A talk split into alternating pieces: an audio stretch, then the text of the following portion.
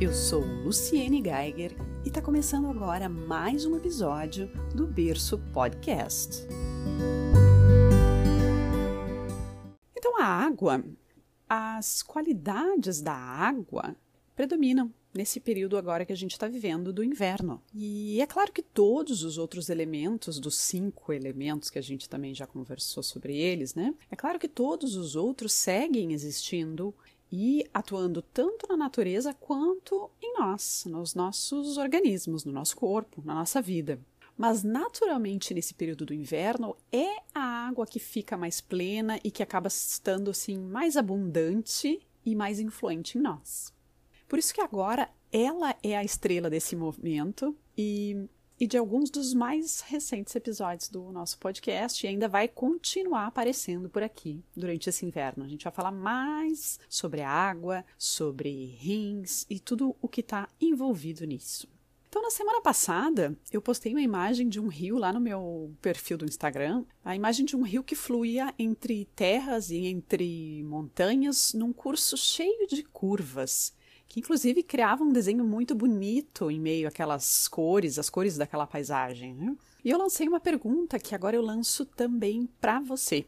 Se a água daquele rio fosse racional, fosse como nós, calculista, pautada pela economia de tempo, de espaço, que costuma pautar as nossas escolhas, o nosso jeito contemporâneo, atual de viver, você não acha que ao invés de fazer tantas curvas, ela teria corrido um, um curso mais reto, direto? Pois é, mas esse rio, esse rio é um curso d'água que não foi modificado, nem pela mente nem pelas mãos humanas. E por isso, assim como tantos outros rios que existem no nosso planeta, ele expressa uma das grandes virtudes da água, que é a sabedoria. Uma sabedoria em relação a quê? Ou então, sabedoria como, não é? Pois bem, desde que um rio nasce, ele simplesmente trata de cumprir o seu destino. Seja lá em que parte do planeta ele nasce, ele trata de cumprir o seu destino, que é chegar até onde? Até o mar, até o oceano. Mesmo que para isso ele precise encontrar outros cursos d'água e aí então chegar ao oceano. E para isso, nenhum rio segue reto e direto no sentido de fazer um trajeto retilíneo. Sempre respeitando o relevo da região por onde ele passa, ele muitas vezes vai fazer muitas curvas, ele dá muitas voltas até atingir um próximo curso d'água. E além disso, a água nunca se afasta da sua natureza, que é de descer, de fluir de cima para baixo, do ponto mais alto para o ponto, para os pontos mais baixos. E por isso, o rio sempre chega ao mar por meio dos morros, por meio também das áreas mais planas, das planícies, mudando o seu curso de acordo com o que ele vai encontrando pelo caminho.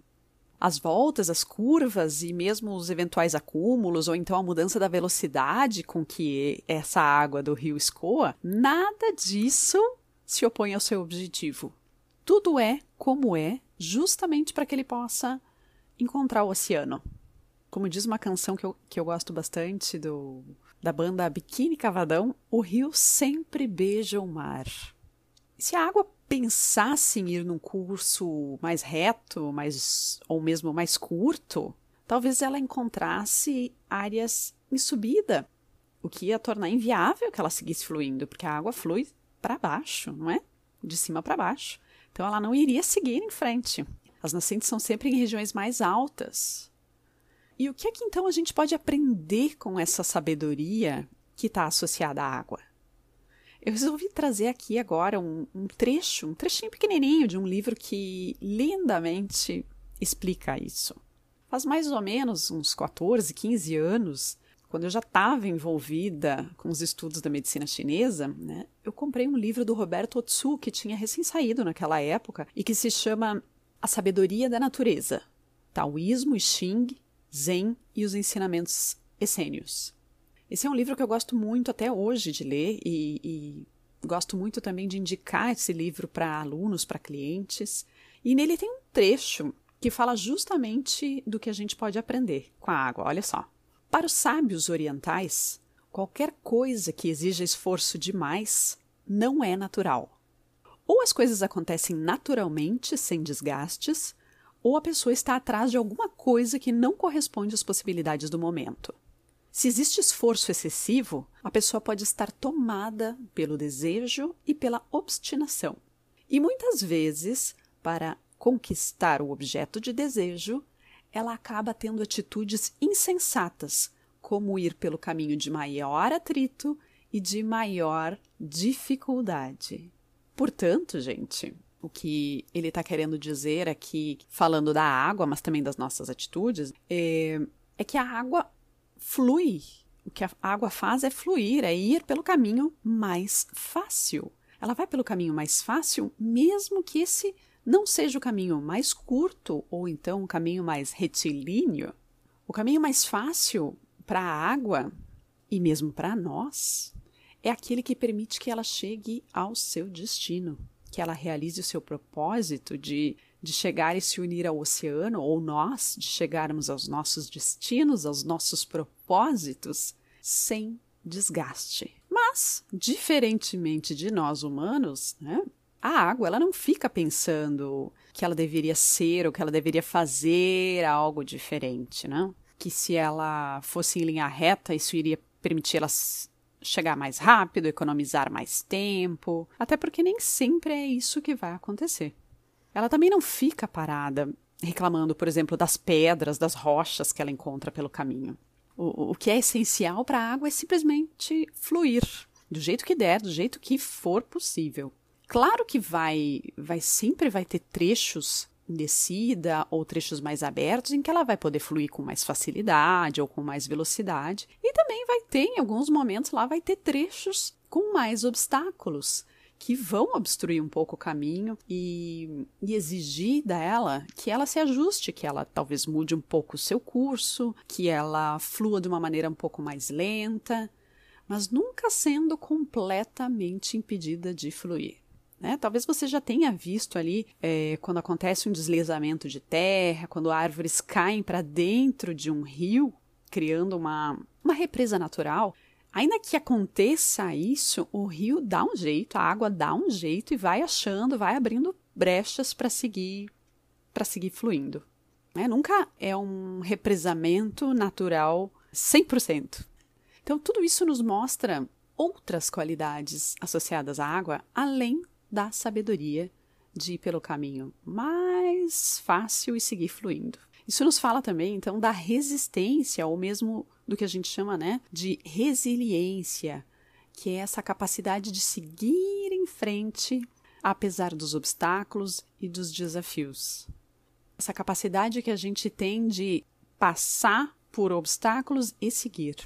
E também fala da força de vontade para seguir em frente para a gente agir, para a gente fazer as coisas na vida. Isso não é apenas uma metáfora, gente. De fato, de acordo com a medicina chinesa, a sede da nossa força de vontade, dessa sabedoria e da nossa resistência enquanto vitalidade, ela está abrigada nos nossos rins, no rim que no nosso corpo está diretamente relacionada à água junto com a bexiga.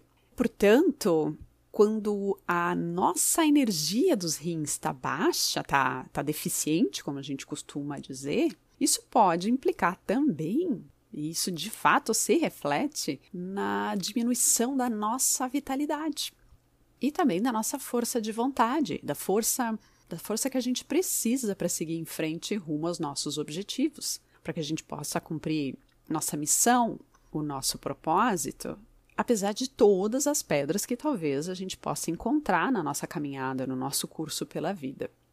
E também olhando sob um outro ponto de vista dessa relação entre rim e força, vitalidade, sempre que a gente insiste demais em alguma coisa, sempre que a gente se desgasta muito para fazer, para alcançar, para conseguir alguma coisa na nossa vida, ou como diz aquele trecho do livro, sempre que a gente está movido por um desejo cego que a gente força demais a barra para alguma coisa acontecer, vai ser, tem que ser a qualquer preço, a gente está desgastando justamente essa energia. Quem trabalha demais, quem, por exemplo, não se permite fazer muitas pausas, quem não tira férias, quem não descansa muito, não dorme bem, desgasta essa energia precocemente, ou seja, antes da hora. Essa é uma energia que vai naturalmente sendo desgastada ao, ao longo da vida, né, com o envelhecimento. Mas essas pessoas que não se permitem ir mais devagar ou mesmo dar aquelas paradas importantes, elas vão desgastar isso muito antes da hora. Isso, claro, colabora para adoecer mais e também para envelhecer precocemente. Quer viver mais? Quer viver melhor? Quer ser uma pessoa mais longeva, com mais qualidade de vida? Pois então coloca em prática esses ensinamentos da água. Troca aquela ideia de maximizar ou de minimizar as coisas na vida por otimizar. Quer ver só para entender melhor isso? Às vezes a velocidade ótima de uma viagem que a gente vai fazer talvez não seja a máxima velocidade, que vai até colocar a gente em risco de sofrer um acidente, de ocasionar um acidente, e que também não vai permitir apreciar a paisagem do caminho. Mas também se você numa viagem andar muito devagar, andar assim muito abaixo daquela faixa de velocidade recomendada para aquela via onde você está passando, o que você vai fazer é obstruir o trânsito para as outras pessoas, além de também poder, inclusive, ocasionar um acidente por estar tá andando muito devagar. E além disso, você pode cansar, você pode se entediar muito antes mesmo de chegar no seu destino, vai ficar cansativo. Então a questão é nem de menos, nem de mais, é achar um nível ótimo. O convite do outono e do inverno, né, continua para o inverno, é que a gente então reduza a velocidade, abra mais pausas, mude um pouco o nosso movimento na vida, para que a gente possa se voltar um pouco mais para dentro, para a quietude, para o silêncio. Mas esse convite também vale para qualquer momento da vida, que pode ser fora do outono, fora do inverno, né? Assim, para qualquer momento do dia, do ano, da sua vida, que você perceber que precisa desacelerar, que está ficando difícil manter o ritmo, está ficando difícil ficar olhando demais para o lado de fora. Então, sempre que precisar desacelerar, se recolher, vale a pena investir nisso. Tem aí uma questão de, de aceitar aquela famosa expressão é o que temos para o momento. Né? Às vezes a gente até é convidado pela vida, pelas pessoas, pelas oportunidades para dar um pouco mais, mas nem sempre é o que a gente tem para dar, né?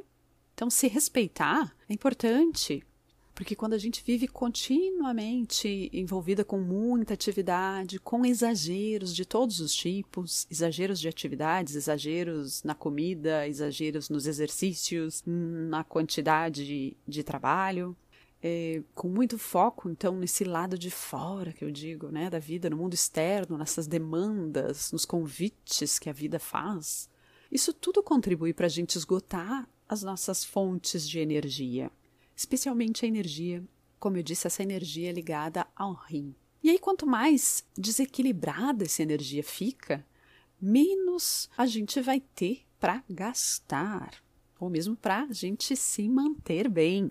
Então a gente nunca vai ter como dar o que a gente não tem ou o que a gente não tem mais se a gente já gastou antes da hora. Se você então andar se sentindo com menos energia, gasta menos, procura gastar menos. Se perceber que a sua força de vontade diminuiu ou está diminuindo, já não é mais a mesma que era anos atrás, que tal não se exigir tanto e ser mais compreensiva com você? E o mesmo vale se você se sente bem disposta, com um bom nível de energia.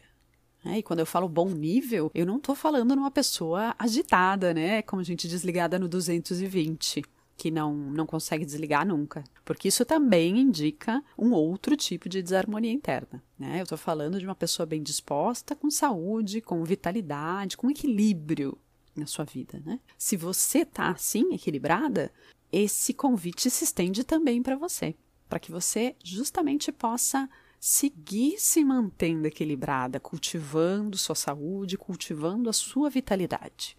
É importante, portanto, que você não fique só de olho nas demandas do trabalho, da família, naquela vibe de eu tenho que fazer, eu tenho que atingir, eu tenho que comprar, os eu tenho aqui da vida, né? É importante também é, que você possa se perceber e se atender, atender às suas demandas, os seus anseios, as suas necessidades internas, para assim então conseguir compreender o que você precisa. Isso vai permitir que você se mantenha mais equilibrada, mais saudável. E se nesse processo você se perceber em algum momento com uma energia um pouco mais baixa, isso permite então que você se recupere, ou no mínimo, que não se desgaste ainda mais.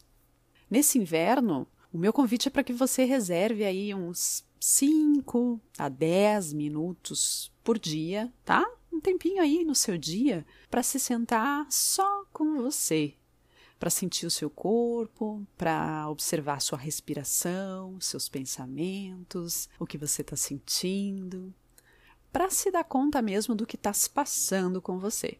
Um bom chá, ou aqui, como eu gosto, um bom chimarrão para acompanhar esse momento, também podem ser muito bem-vindos para você cultivar o tempo e o espaço para se cuidar e se acolher. E assim poder então chegar onde você pode e quer chegar.